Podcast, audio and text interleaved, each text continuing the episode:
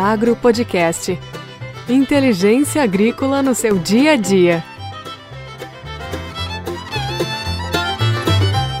O podcast para você que é profissional ou que quer conhecer mais da agricultura digital.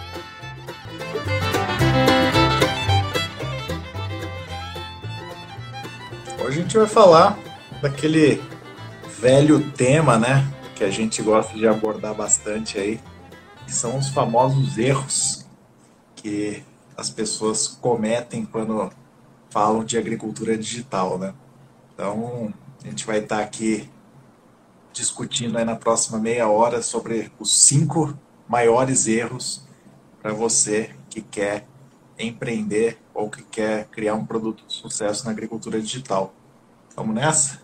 Vamos lá, então. Então vamos lá.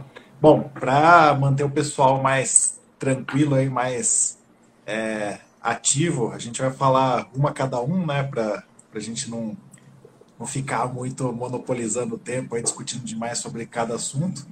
Então a primeira aqui eu vou passar a bola para você, que é, é uma que você gosta bastante de falar sobre ela, que é culpar o conservadorismo do produtor pelo seu produto não emplacar. O que, que você tem que falar sobre isso, Fábio? Qual o conservadorismo do produtor, né? Acho que isso daí é uma puta de uma muleta que as pessoas usam para falar que o seu negócio, o seu, seu startup não está emplacando no agro ainda, né? É, é, muito simples você culpar o terceiro por algo que você está criando.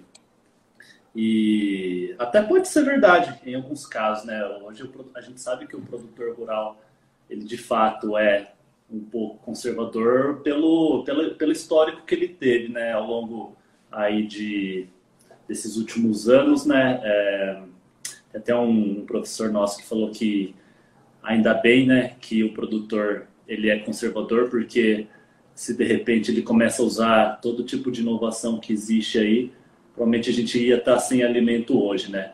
É, mas enfim, o produtor ele ele, ele vive um, um setor onde ele é 100% tomador de preços, né?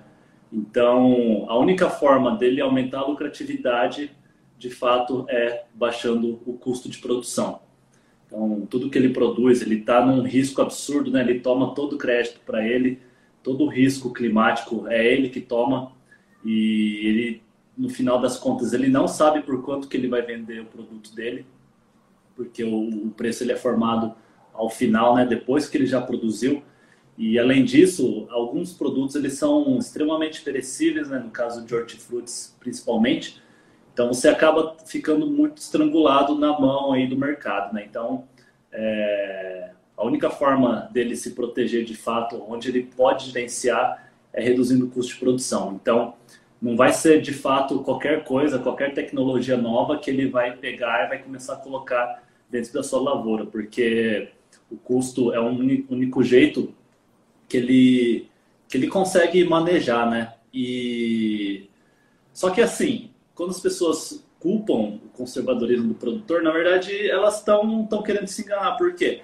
Se, se existe alguma tecnologia nova e que isso vai realmente melhorar a produtividade, melhorar a, a lucratividade do produtor, é, é, óbvio que ele vai usar. Se for pensar aí numa, numa semente de milho, por exemplo, olha o tanto de estudo que ele tem, é, a tecnologia que está envolvido nisso, né? Ou máquinas, equipamentos, tudo isso tem uma, uma, um investimento muito forte por parte das empresas então, às vezes as pessoas ficam falando de, de tecnologia e ficam imaginando que são aplicativos tal, mas na verdade não, né? Se pensar numa semente, num adubo, num defensivo agrícola, tem muita tecnologia envolvida. E o produtor, ele usa, né?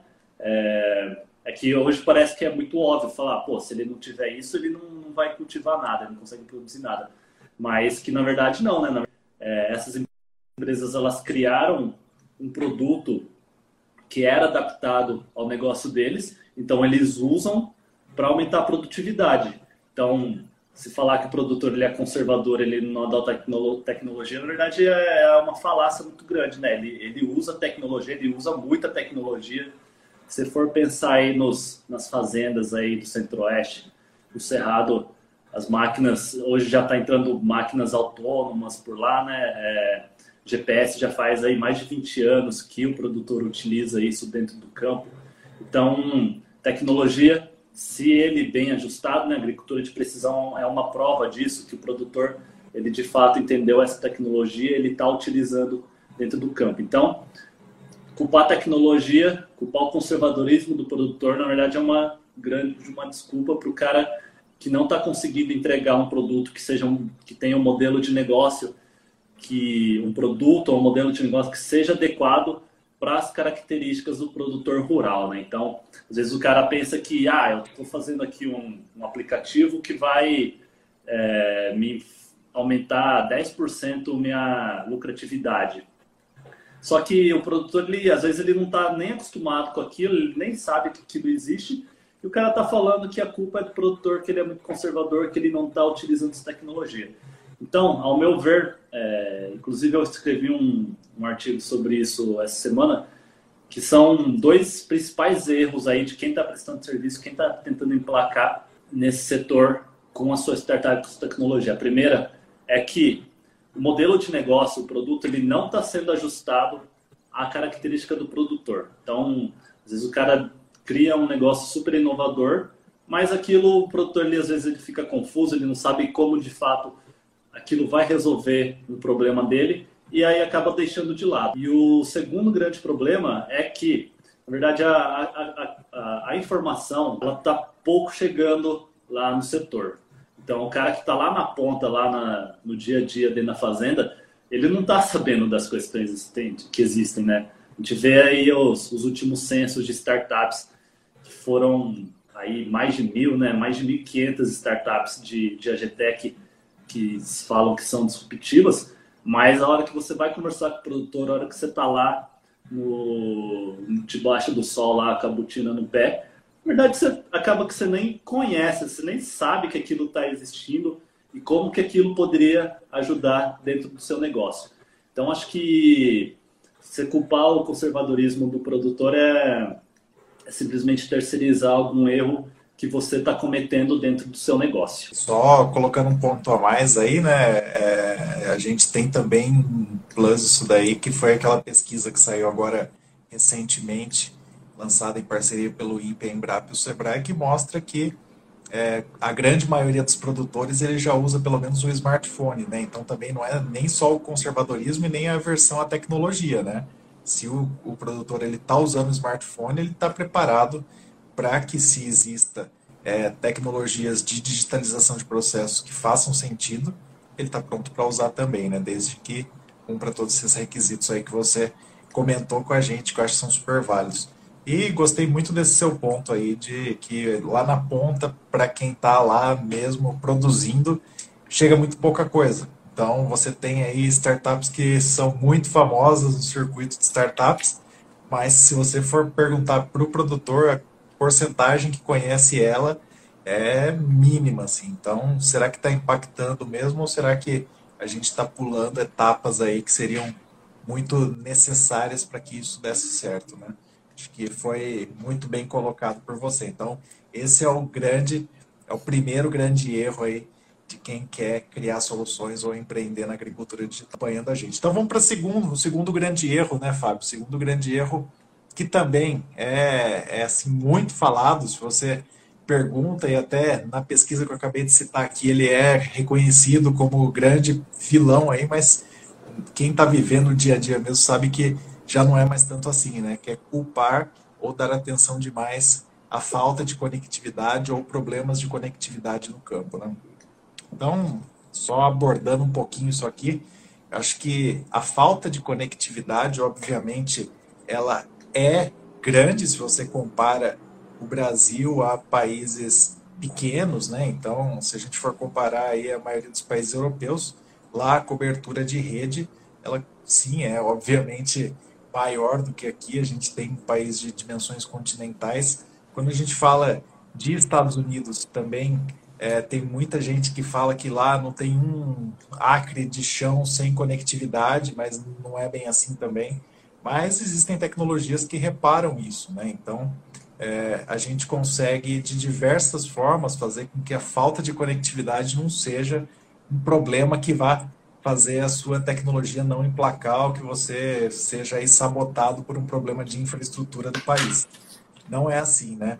Então, dando alguns exemplos, né? Acho que uma das, das saídas é você utilizar é, soluções que se conectam entre si e depois, em algum ponto, ela conecta isso com a, a internet, seja de forma é, na sede, ou seja, alguma solução móvel. Hoje nós temos soluções móveis aí de conexão satelital fantásticas, então você põe um hub ali de conexão próximo a uma frente de, de trabalho, seja de colheita, de plantio, de qualquer coisa que está trabalhando ali, aquele hub de conexão, as máquinas se conectam entre si, conectam naquele hub, você está matando o problema da conectividade aí no ninho já muitas outras coisas que nem precisam de conectividade, você consegue digitalizar N processos aí sem estar online, real time de fato, né? Você pode ter algum delay ali que não vai fazer diferença nenhuma se a gente comparar hoje em dia o delay que existe de dias, meses ou de nunca se conectar a nenhum sistema digital.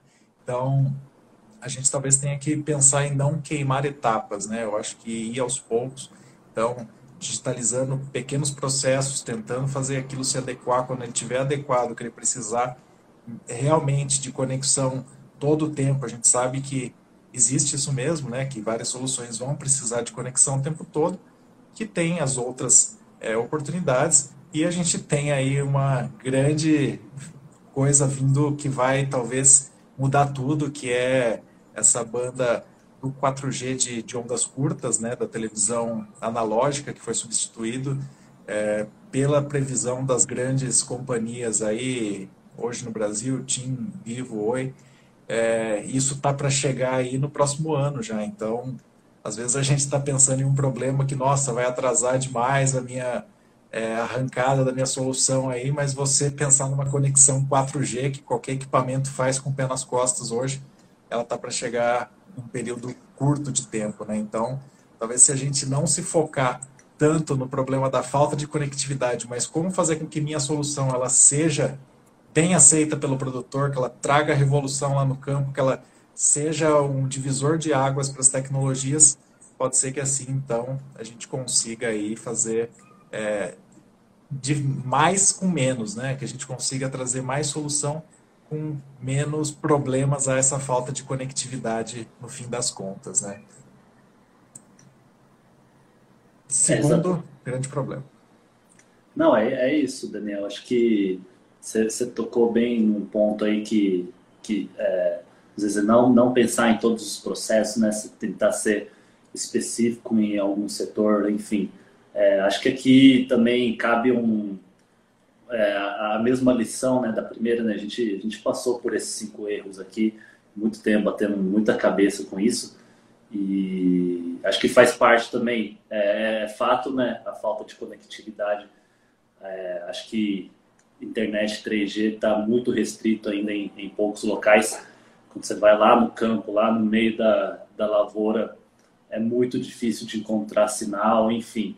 Mas acho que é, é, a gente, é, uma, é um fato que a gente precisa aprender a, a conviver, né? Então, é tentar pensar e bolar em soluções onde talvez a conectividade seja necessário na sede, alguma coisa assim do tipo, porque eu garanto que todas as fazendas têm internet na sede. Então, é, acho que isso é, algo, é algo que, que é maleável também, né? A não ser que, assim, não, não consigo pensar em nenhuma tecnologia hoje de AGTEX que necessitem 100% de conectividade, tá 100% do tempo online. Acho que talvez seja um outro, talvez não, né? Tenho certeza que isso é um, é um outro grande mito, né? Um grande erro das pessoas que estão querendo investir nesse setor.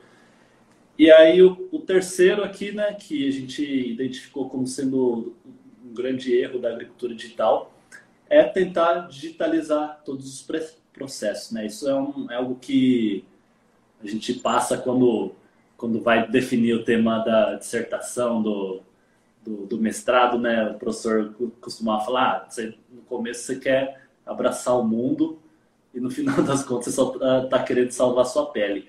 E acho que é bem isso, né? A gente imagina que algo que é disruptivo, ele tem teria que ter várias funcionalidades ali, está funcionando para várias coisas, só que Na verdade, não, né? As coisas que são mais inovadoras, na verdade, elas vão resolver um simples e único problema.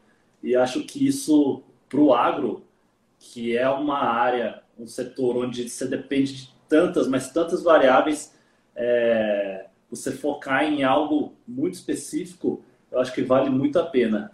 É, embora tenha alguns, alguns problemas aí que eu, que eu imagino que a gente foi é, vendo ao longo do tempo que o, a gente não consegue manipular, na verdade, tantos aplicativos, tantas soluções de forma diferente. Né? Então, eu acredito muito é, nas pessoas desenvolverem uma solução específica, de um ponto específico, e aquilo acabar se conectando a outras soluções, de outros provedores, para conseguir criar um hub, né? para o produtor ele consiga gerenciar, por exemplo, se pensar um, um RP de vários processos dentro da fazenda, colheita, plantio, é, gestão de estoque, enfim, todo, todo esse aparato de coisas de operacionais que existe dentro da fazenda, algumas soluções eles estarem conectados para que, o produtor ele possa de fato estar usufruindo de todas as, essas tecnologias que existem.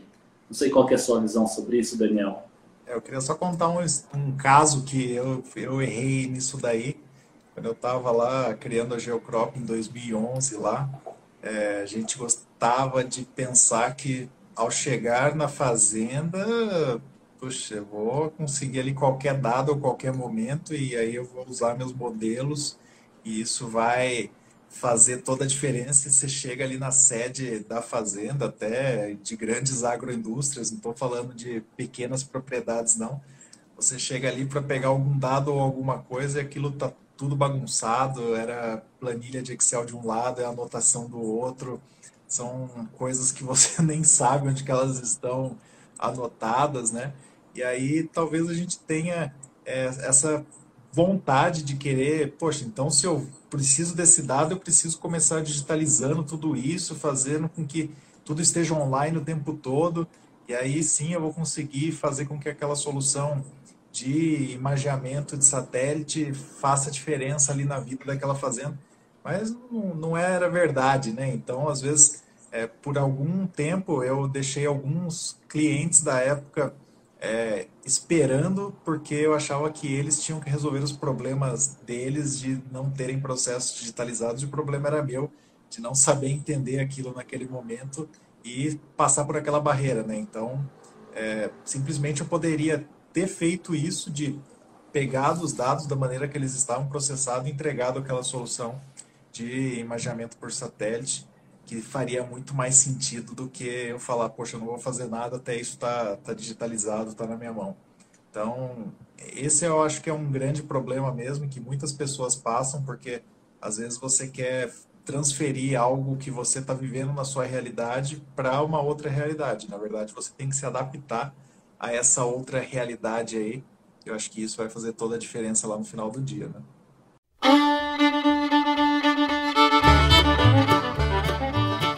Acesse nosso site www.inteliagro.com.br e fique por dentro das maiores tendências da agricultura digital. Ah, e não esquece de seguir a gente nas redes sociais.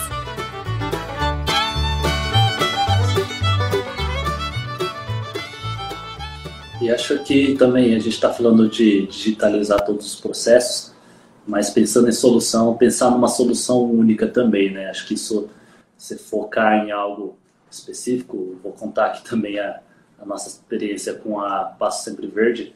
Lá no começo, quando a gente estava idealizando esse nosso negócio, a gente imaginava o cara lá usando a nossa, nossa ferramenta para ele fazer gestão de compra de ração, é, fazer simulação de, de ganho de peso, enfim, de um monte de coisa que estaria agregado a esse modelo de crescimento de pastagens e a gente foi recuando isso né, até chegar ao nosso modelo atual, que é simplesmente gerar informação. Então a gente está focado em fazer bem feito, gerar informação, e a gente entrega essa informação de produtividade, e no final das contas o produtor lá que ele vai tomar a sua decisão, né? ele com, com o seu agrônomo, seu técnico, cara que está lá no dia a dia do campo.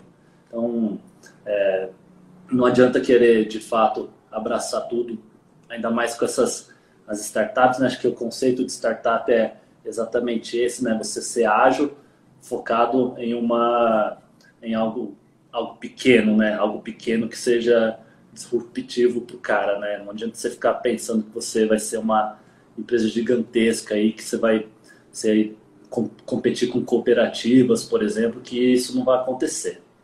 É, eu acho que pode acontecer, mas você tem que começar pequeno, né? E se você pensar que, que você já vai começar grande, você vai começar atacando uma baita fatia de mercado, também é um, é um problema de querer digitalizar todos os processos. Obviamente que todo mundo tem o sonho de um dia ser uma grande empresa aí.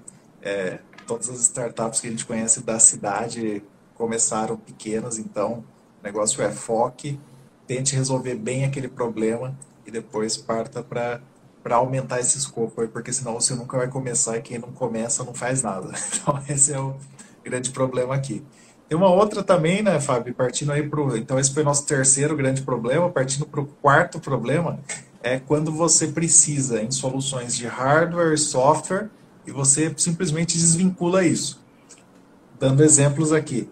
Alguém que está produzindo um software que precisa coletar a umidade do solo e aí ele está desenvolvendo todos os algoritmos e a, as inteligências ali, de, as machine learning, as inteligências artificiais, tudo aquilo com dados fictícios, e aí é simplesmente, na hora que tiver tudo pronto, simplesmente eu vou lá e plugo um sensor de umidade de solo e tá tudo beleza, vai resolver a minha situação aqui. E a hora que chega ali na realidade, qual sensor que eu vou usar, qual que é o erro dele, onde que existe esse sensor, quanto custa esse sensor, e por aí vai. A gente vê que o buraco é muito mais embaixo. E a outra parte, a mesma coisa, né? Pessoas que desenvolvem hardwares interessantes. Estou é, usando esse mesmo exemplo, então conheço também pessoas que desenvolveram essa solução, esse hardware muito bom.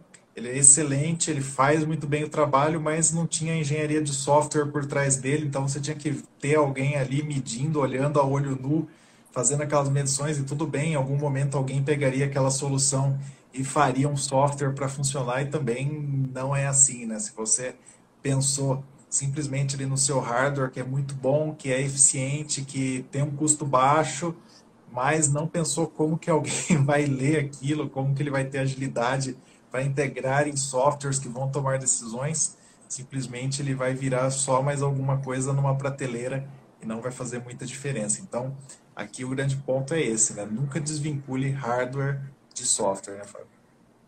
Exatamente. Acho que você pensar em, em software, obviamente que você vai ter que pensar em software já imaginando que existe aquele hardware, né? Então, o caminho oposto é, talvez seja um pouco mais mais complexo, mas é, sim, existem muitos muitos hardwares já. A gente está falando aqui pode ser hardware de soluções que estão lá no campo, né? Algum dispositivo, algum sensor, enfim até eu imagino aqui de software também, é, gestão de aplicativos, né? Enfim, acho que não tem como, de fato, conseguir desvincular uma da outra. Tem que estar sempre pensando em trabalhar junto, aproveitar as tecnologias que já existem no campo para que a sua solução, aí o seu negócio seja seja de fato uma solução útil para o produtor, né? Aí falando novamente aí de algumas umas experiências nossas, né, dentro da Paz Sempre Verde,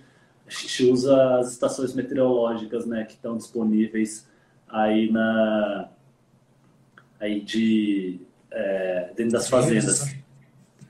Exatamente. E a gente utiliza, aproveita dessas informações que são geradas, utiliza desses dados aí para alimentar o nosso modelo, né? Então é, é mais ou menos essa a pegada desse nosso quarto grande erro aí da, da agricultura digital. E aí o, o quinto aqui, né, é, esse, eu acho esse demais, cara, é pensar só em dados, esquecer que a planta é viva. Isso daqui é um negócio muito louco, porque a, agricultura, a gente quando, acho engraçado que quando a gente trabalhava trabalhava junto, a gente trabalhava com um amigo nosso, né, o Caio, ele era ele é químico, ele ajudava a gente com os experimentos de campo, assim, para quem vai, vai fazer algum experimento em um ambiente controlado, ele não entende como que funciona a agricultura, né? Ele não, nem imagina o número de variáveis que existem lá no campo e imagino que isso deve funcionar aí, deve ter esse mesmo pensamento aí para quem trabalha no setor de TI, para quem mexe com programação. E a agricultura, a planta ela é, um, é um ser vivo, né? ela pode responder por diversos fatores. Então, ela está tá aí a, a mercê da quantidade de água, quantidade de luz, ataque de praga, infestação de planta daninha, é, solo, enfim, tem muita coisa aí que, que pode estar impactando e isso pode ser, de fato, um grande problema quando alguém está pensando em criar uma solução digital para o agro, porque é, muitas vezes a gente só vai conseguir entender, de fato, esse problema quando a gente está lá no campo, né? quando a gente está vendo aquilo e está sentindo aquilo. Então, você pode estar tá lá no, no seu escritório avaliando imagem de satélite, imagem de drone, mas vai ter algumas diferenças lá e você não vai conseguir entender de onde que está vindo aquilo, porque a planta é um, a planta ou animal aí, qualquer coisa que estiver mexendo no campo, é um ser vivo que vai estar tá aí à mercê de, de vários fatores externos.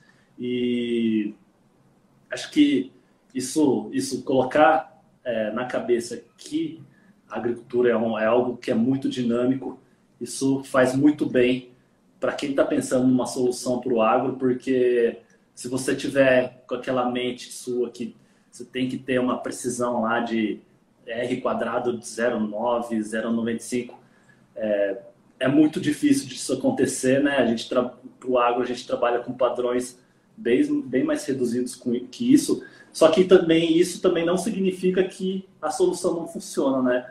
A gente está trabalhando com uma área, aí a gente, vê de falar de centímetros, a gente está trabalhando com milhares de metros quadrados de terra, né? Então, é, no final das contas, lá, um erro ali pode acabar sendo compensado pelo outro e o campo ele é tão deficiente de informação precisa que você entregando algo minimamente utilizável, pelo menos o produtor ter uma, uma noção do que está acontecendo, ele já, já garanto que é uma, uma vantagem absolutamente gigante para o produtor rural.